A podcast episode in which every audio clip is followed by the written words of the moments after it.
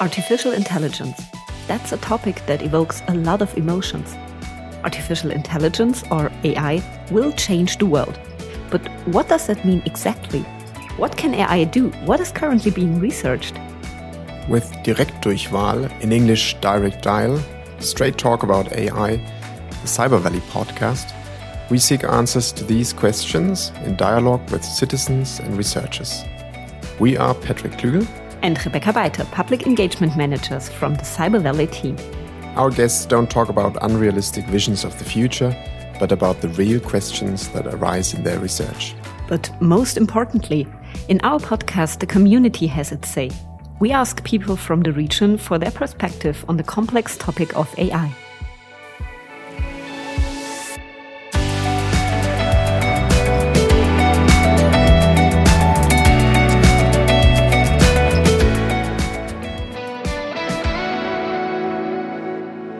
Robots or machines that can move in space, perhaps have a body, perhaps even have a body similar to that of a human. These machines have fascinated artists and engineers for quite a long time, for centuries, in fact, one must say. That's true. And our cultural history is full of such ideas in imaginations and concepts. And especially since the term artificial intelligence has become so popular, humanoid robots are often seen as the symbol of AI. So the question is what perception of AI does society have? And this is, by the way, one of the research questions of a new initiative in the Cyber Valley ecosystem, the RHET AI Center for Rhetorical Science Communication Research on Artificial Intelligence. Rebecca, do you know what happens when you type AI into Google image search? well, I do have an idea, but tell me what happens. A lot of white humanoid robots occur. And indeed, they have little to do with reality and even less with intelligence, I think. Yeah, that's what I thought. And but there are some exceptions, of course. For example, in the film Baymax, the medical aid robot is soft and it looks kind of cuddly. But most of those hyper modern white and blue images of robots unfortunately distract from the real challenges and problems in robotics and AI. Yeah, actually, there even exists, for example, an initiative that marks these so called marketing images under the hashtag not my robots. And I think even in very famous robots, such as the pre programmed walking and jumping machines from the US company Boston Dynamics, which you might know, and which are very frightening developments from my point of view, even in those images and those machines, there's actually hardly any artificial intelligence at least with regards to machine learning or reinforcement learning algorithms. And there is one thing those machines do not have yet for sure, and that's what we want to talk about today haptic intelligence.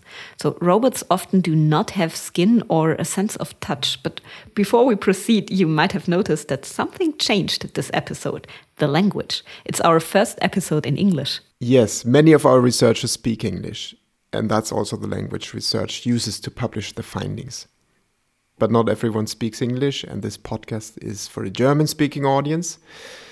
Therefore, most of our episodes will be still in German, but sometimes when we want to talk to English speaking scientists, some episodes will be in English in the future. But back to our topic how does a robot feel? It can't feel emotions, but it can feel the world around it. We humans have a naturally pretty good feeling, for example, feeling heat or touch or pressure on our skin. With a robot, this gets a little bit more complicated. So I needed an expert, and I talked to one, Katherine J. Kuchenbecker. She leads the haptic intelligence department at the Max Planck Institute for Intelligent Systems in Stuttgart. Thank you for your time and welcome. Thank you so much. I'm really happy to be here with you today. To everyone who's listening right now, I want you to concentrate on your hands. What do you feel?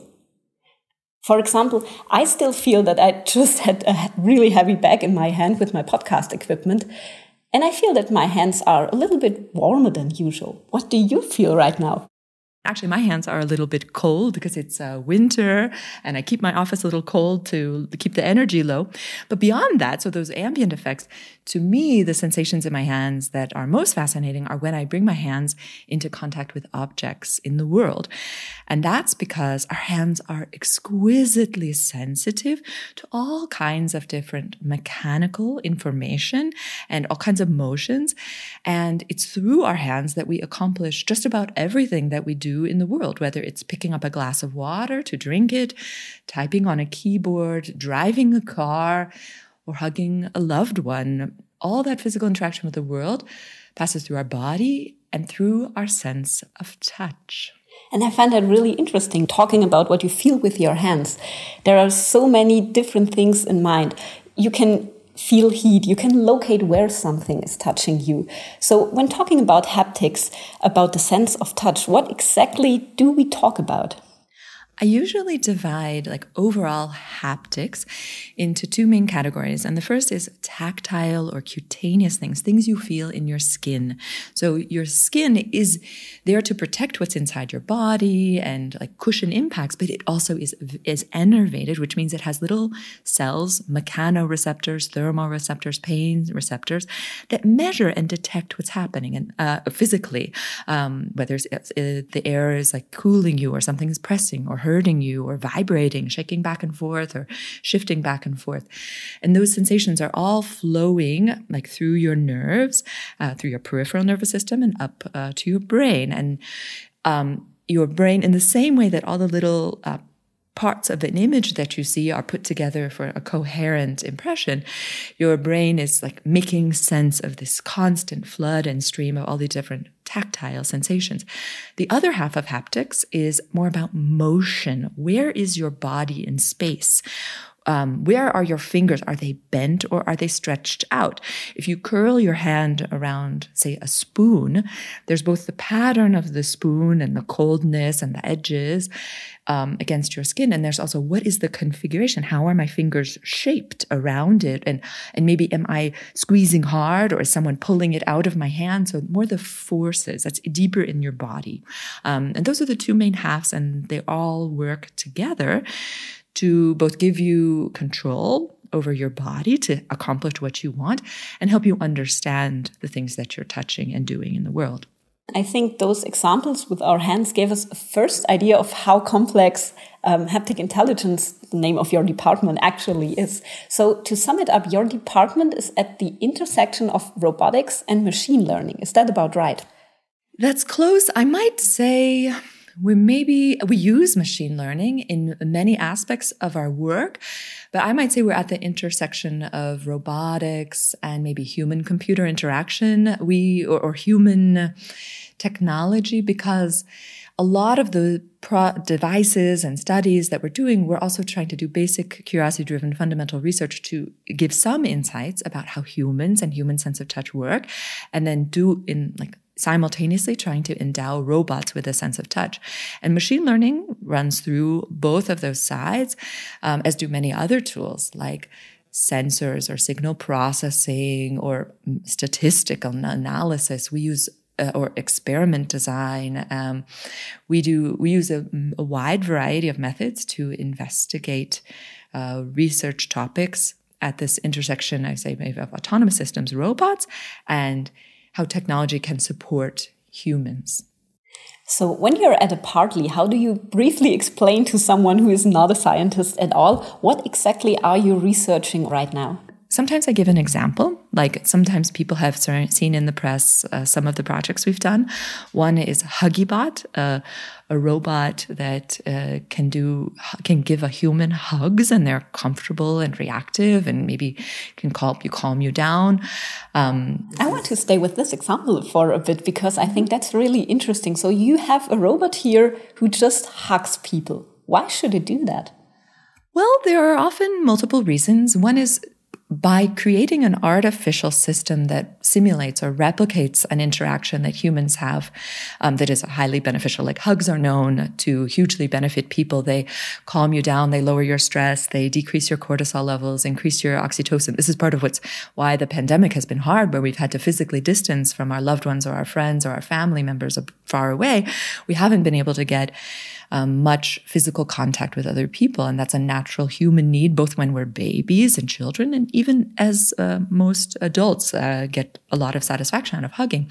So by creating a hugging robot and adjusting how it behaves, uh, we can test out which factors are truly important. Throughout all the tests we did, people much preferred hugging the robot when it was soft and warm. It was much more comfortable. Then we also varied how it physically reacted. We programmed it to, as soon as it put its arms around you, let go immediately or let go only when you let go, sort of respect your wishes, or hold on longer beyond when you were ready to hug.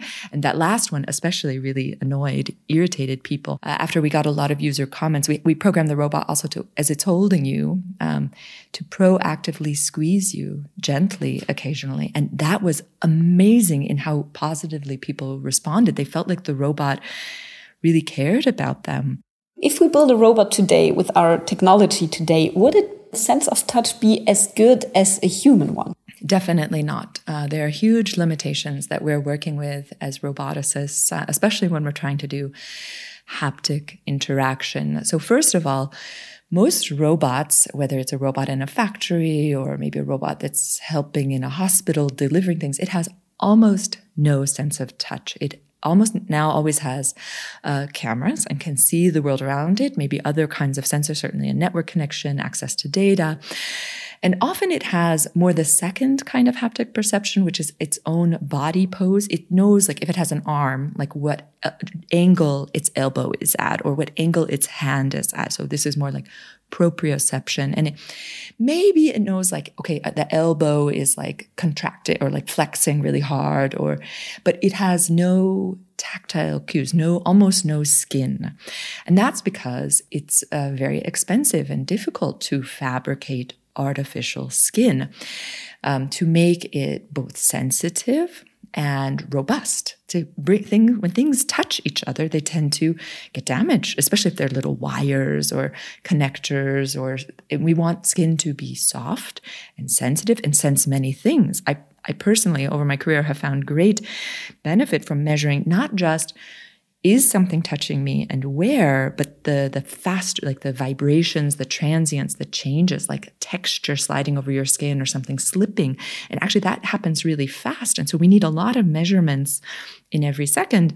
And just building that and having it fit just on the skin of the robot on the outside and streaming all that data that's the first problem. The second is if we have all that data we don't even know what to do with it. Uh, what does it mean? How do how do we make sense out of all that haptic data? So we are working on different aspects of that by inventing new tactile sensors and integrating them with robots and then working this is where we start to use machine learning to interpret the measurements that our sensors acquire but if the human skin is already better than anything we can build right now, why should we build it? We humans are already really good at touching. Shouldn't we just do the job the robot should do? Well, humans can do many jobs, um, but some jobs are maybe dangerous for humans. There are environments, uh, let's say there's a disaster rescue, a disaster site, radiation, or deep, deep under the ocean, or that are dangerous, or, or perhaps the task itself, you can do it, you could do it once, but if you're going to do it thousands of times, this might be harmful. My father is a surgeon, and over his entire lifetime, his wrists and hands have started to hurting because he's done repetitive motions. Uh, and robots tend to be good um, at once it's learned in a controlled environment to do something, um, to do it over and over, and that's not always the most stimulating or interesting job for a human. So I often look at a human and a robot working together as a team, and which aspects of this problem can is a human really well suited to? And where could we automate or um, have a robot help? And can we automate pieces of it? Uh, but still there's in my systems usually a human is still overall in control of what's happening. And I think that's a really important ethical question when talking about human machine interactions.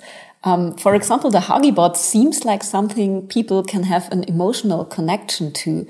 And I think that's a question we have to answer. Do we want machines to be as human-like as possible? And, or do we want a new way of interacting with machines so we are not that much emotionally connected to something without feelings or emotions? When we ha- bring people into our lab, so recently we ran a study with 57 everyday adults here in the Stuttgart region, English speaking, because my research team is in English. We are very international.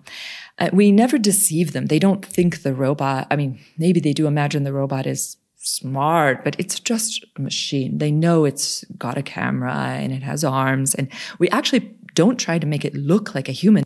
And sometimes people there, especially when it's about tactile contact, you can look at something and maybe try to imagine, but most of us have never hugged a robot before. This is the first robot of its kind. And I think you really have to try it to understand what it's like. And, um, and then pay attention. Is this something I like or not? And the vast majority of people actually do enjoy and they're often surprised.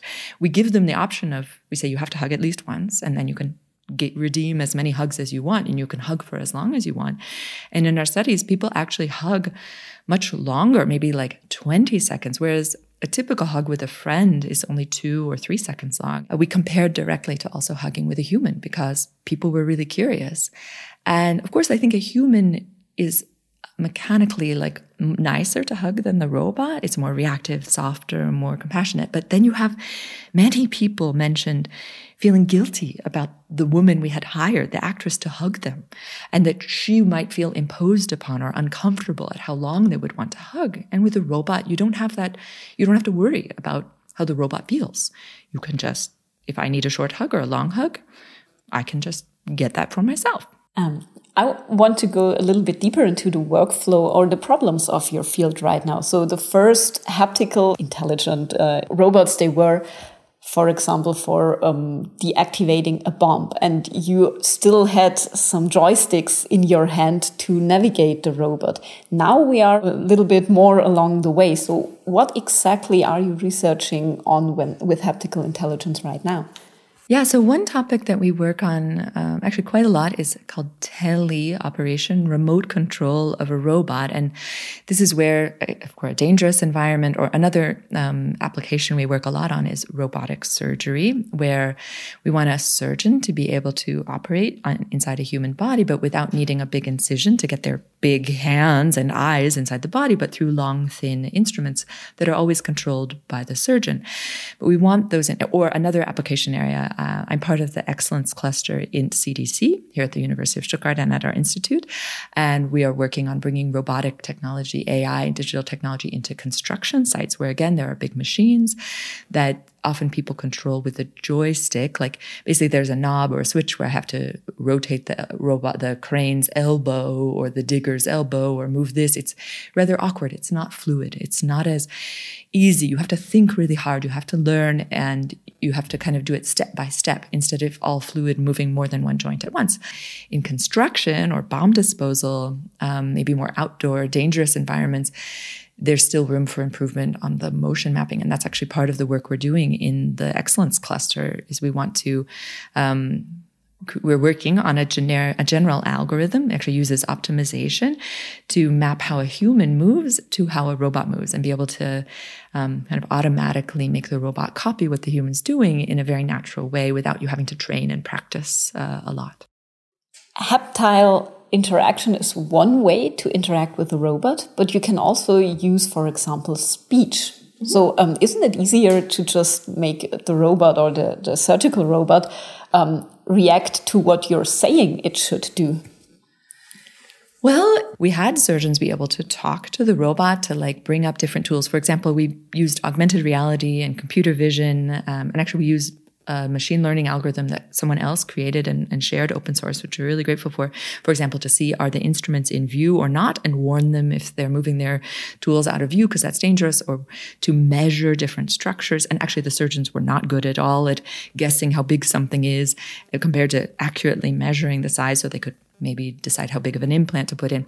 But their hands are completely busy while they're doing these tasks. And so we used voice to say uh, Da Vinci compute distance or um, to turn on and off the different functionalities. So I would say voice is good for a more cognitive, like think of the ways you use voice um, and maybe summoning information or turning on um, modes. But manipulation, it's it seems counterintuitive to humans because you're so, we're all so good at things. Like if I give you a task of like chopping up a carrot, um, it is actually much easier for a robot to hear you say, robot, please chop the carrot, versus actually physically chopping the carrot is I would say a thousand times harder given current technology than understanding the words robot, please chop the carrot. Um, because the carrot chopping, you have first you have a dangerous thing, a knife and a, a, material, this carrot, this natural material, vegetable that is different every time. And I have to move through the air and then slice through the carrot. And that's yeah, way harder. so the haptic intelligence, we haven't yet mastered nearly to the level of um, like speech, although there's still, of course, good work and interesting work happening in speech, uh, or even visual perception. I think for robots, um, a robot, an autonomous system, or an agent intelligence system can look at the world and better understand what it's seeing compared to touching things and understanding what it's feeling or manipulating objects in the world. And I think that's really interesting because um, that's such a normal human sense. We have it covered in all of our body. And when I looked at your department areas and saw one is called understanding tactile contact, I was a little bit surprised because I thought, we humans already have understood what touch actually is because it's such such a basic yeah. thing i would say we take our sense of touch for granted because like it, we it's always there your sense of touch almost is never turns off it's very rare compared uh, i mean losing your sense of vision losing your sense of hearing um, it, it is, those are disabilities, but you people can learn to live. It's very rare for your sense of touch. It's so fundamental. It's throughout your body. It's not just in one local area. Um, and coping with a loss of the sense of touch. Even think about how clumsy you become if your hand goes to sleep or you have Novocaine. Maybe if at the dentist and they apply an anesthetic locally, you almost cannot talk or drink because you don't have this feedback of how your body is moving, which is tightly connected to like how you how you activate your muscles compared to how the motion is happening or what you're touching. So I guess it's like maybe a uh, touch is an underappreciated sense because we're all so good at it through practice. Um, and babies and children gain this experience through through practice and through experience, and it takes years uh, for. Uh, I mean, I would not trust my four-year-old niece to chop a carrot. It's a she might chop her finger off and, and, control the forces that high. I mean, we're working on Legos, assembling Legos properly. but that's a good um, part where we can um, ask a question: What exactly is the intelligent part about haptic intelligence? So, where does the AI or machine learning come into part? Yeah, so the AI and machine learning tends to come in more in interpreting the signals, like what, what, what you might call like a traditional AI or machine learning. So once we have acquired, like there are, now I have sensor on a robot, say a particular kind of fingertip sensor.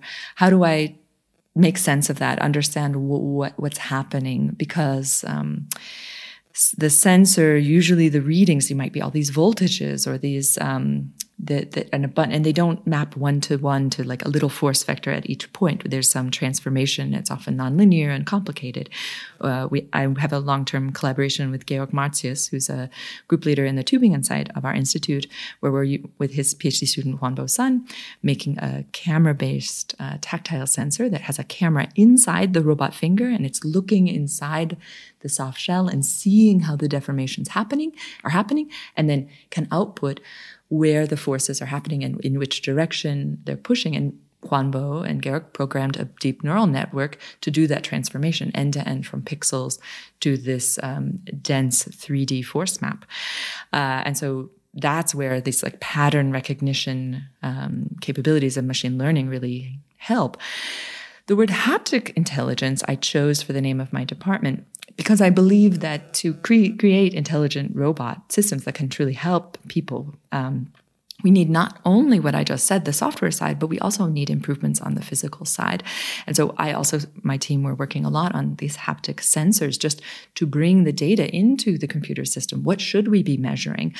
What, how can we create that in a clever way? How can we give a robot a sense of touch? Or what signals should I measure? Let's say I'm helping, we're working with a surgeon to help them learn how, to help young surgeons learn how to do task just with an instrument. I worked, I had a long term collaboration at the University of Pennsylvania with a dentist, and she was teaching new dental students how to diagnose cavities in our teeth and tell which tooth is healthy, which tooth is not. And it's based on what they feel as well as what they see with their eyes and in the x rays.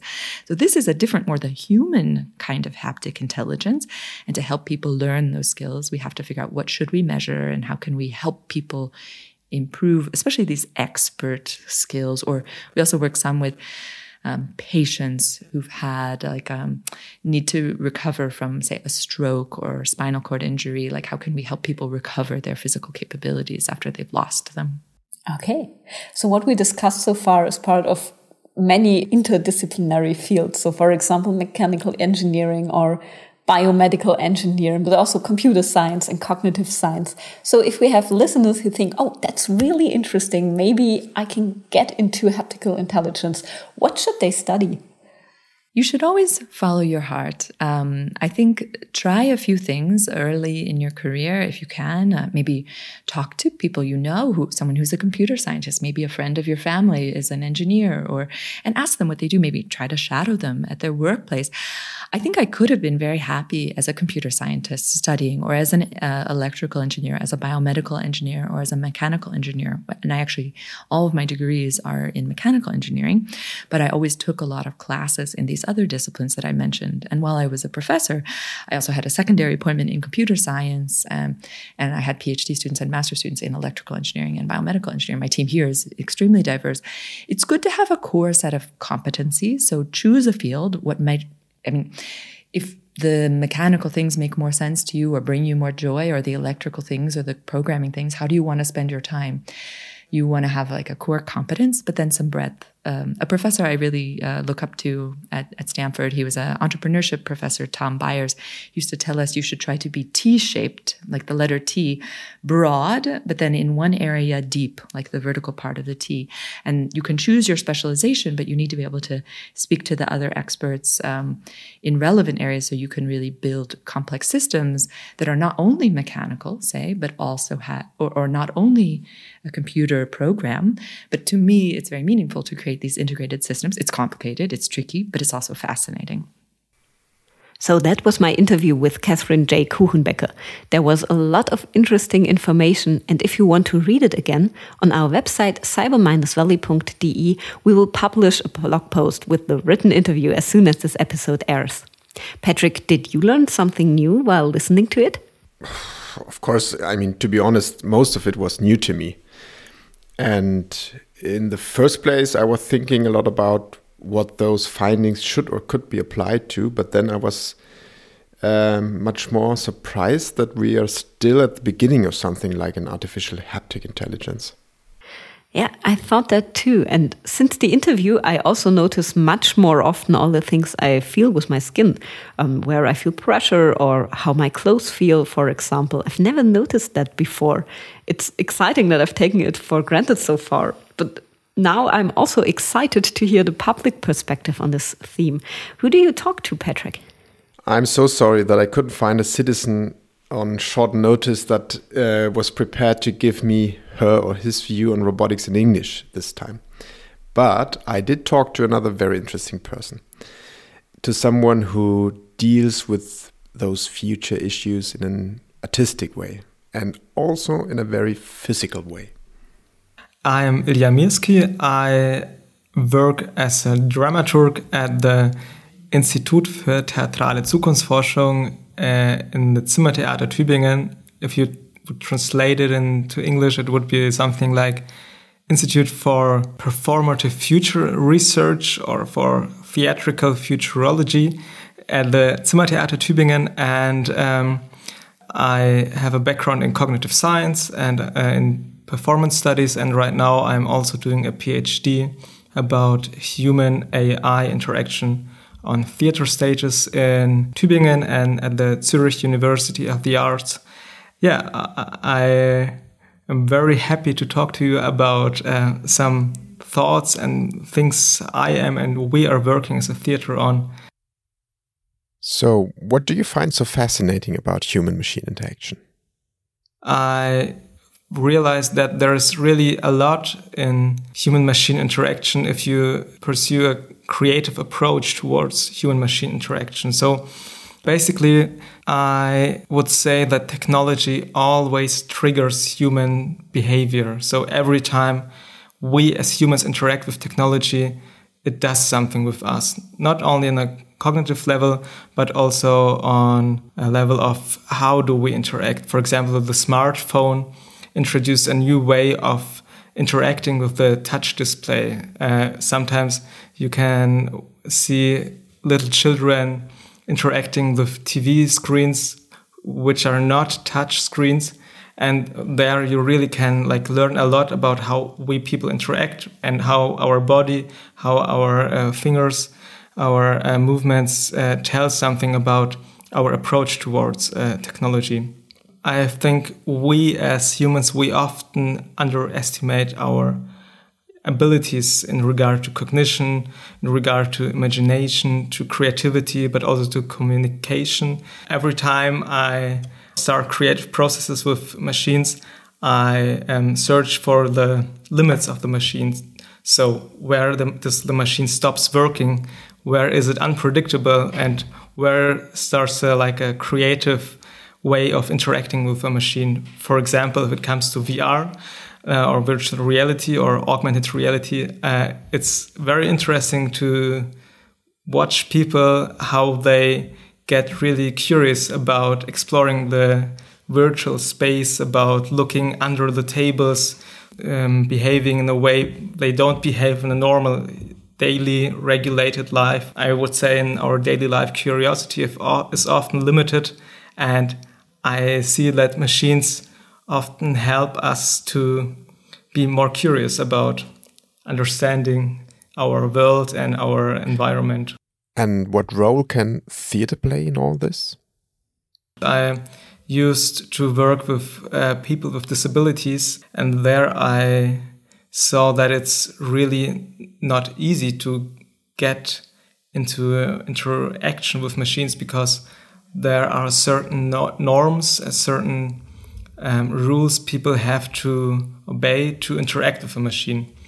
So um, the basic approach of uh, the theater I'm working in is to develop plays um, by thinking about which topics, which subjects, um, what kind of contents really matter now. So we really start in in our daily life and we think about uh, philosophical questions about of course artificial intelligence and machine learning.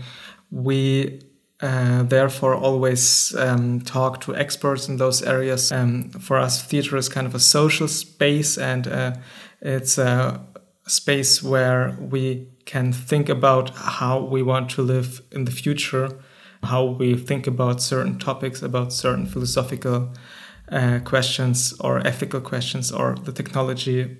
What comes to your mind when you think of our future with machines? What do you hope for, or what fears do you maybe have?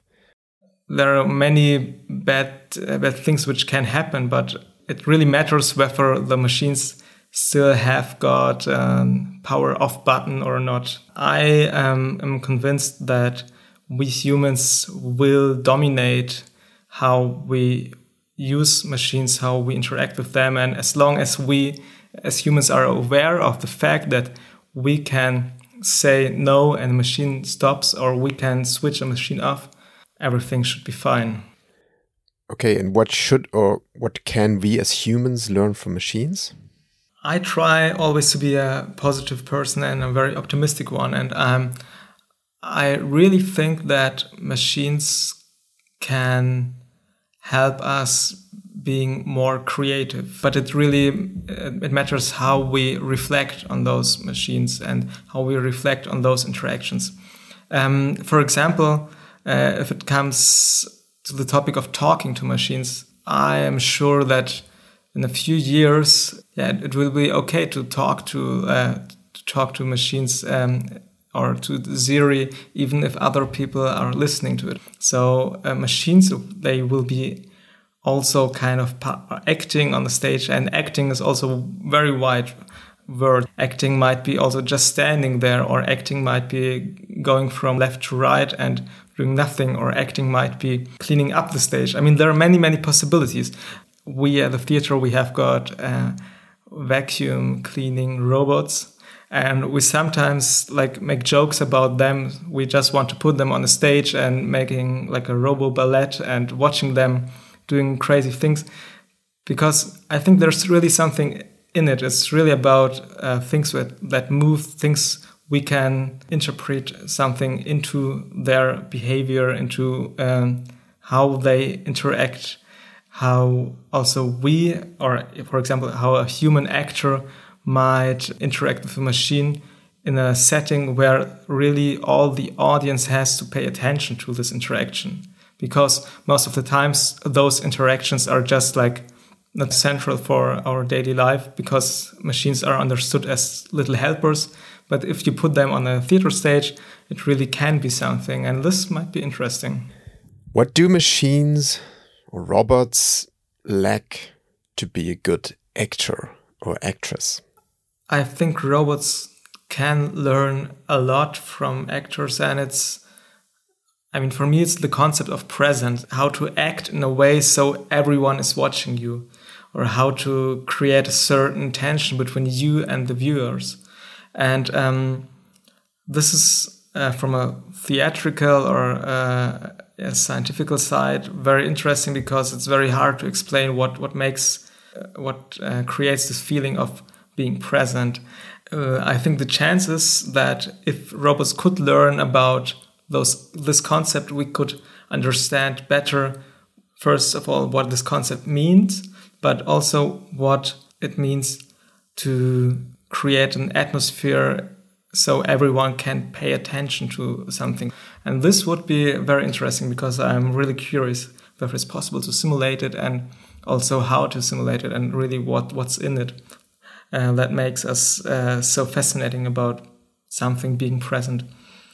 What is the danger of robots having total control over their bodies? First, I think that it's very hard to create kind of the concept of a body. A human, like, really needs time to to learn about the human body, about the abilities, about what's possible, what's not possible. Uh, it's very interesting. Um, every time I put VR goggles onto a person, if it's a, like a dancer or an actor, um, and it's the first time like the person has got a VR headset on. Like after a, a few seconds, the person says, "Oh, I don't have a body anymore." So it's really interesting. And um, if I wait like a couple of more minutes, usually the dancer is laying on the floor with the VR headset on and looking into the sky and like doing really crazy movements. And most of the people who uh, are not dancers or actors don't do stuff like this and they don't say uh, like that they don't have a body. Yeah this is something Katherine also talks about in the interview. She explained how important it is to have this haptic intelligence to feel like we have a body and a beginning and a end of ourselves. Was there anything in particular in the interview that sparked your interest I was really uh, fascinated about the, the Huggy and also about the experiments uh, she told in the interview because especially the, the one thing when the Huggy is uh, hugging you even stronger after you don't want to hug it anymore makes me curious because this is something I would say it's a way of unpredictability in a way. You as a human would anticipate that if you stop hugging something the other person or the other other robot also would stop hugging you. Um, I thought, I mean, I, um, one of my first thoughts about the interview was, what would it be if you could connect like a natural language processing or text to speech uh, algorithm, and then the um, is telling you how the hug feels. So um, also making the robot talking about how it feels to hug you would uh, would be very interesting. and yeah, I really would would love to like uh, get to know HuggieBot. What I found very impressive was how optimistic Ilja is about all these things. He's curious and he's almost enthusiastic about the future possibilities he sees in human machine interaction. And as you heard, he also really wanted to test the HuggieBot once. What gave me food for thought was the question of the concept of a body he raises. So, what does it actually mean to have a soft and a living body with the boundary that separates us from others, but at the same time must be, of course, very permeable? So, in the end, I thought, wow, how robotics can make the incredible value of being human very, very clear to us. That was my learning in the end. And with that, we got to the end of this episode. If you want to stay up to date with all our public engagement activities, for example, our workshops and more, you can subscribe to our public engagement newsletter on our website, cyber-valley.de slash newsletter. We will put the link in our show notes for those who are interested. Our next episode for the Cyber Valley podcast Direktdurchwahl will be in German again, and it will be a special episode for our five years anniversary. So stay tuned and thank you for listening. Bye. Bye bye.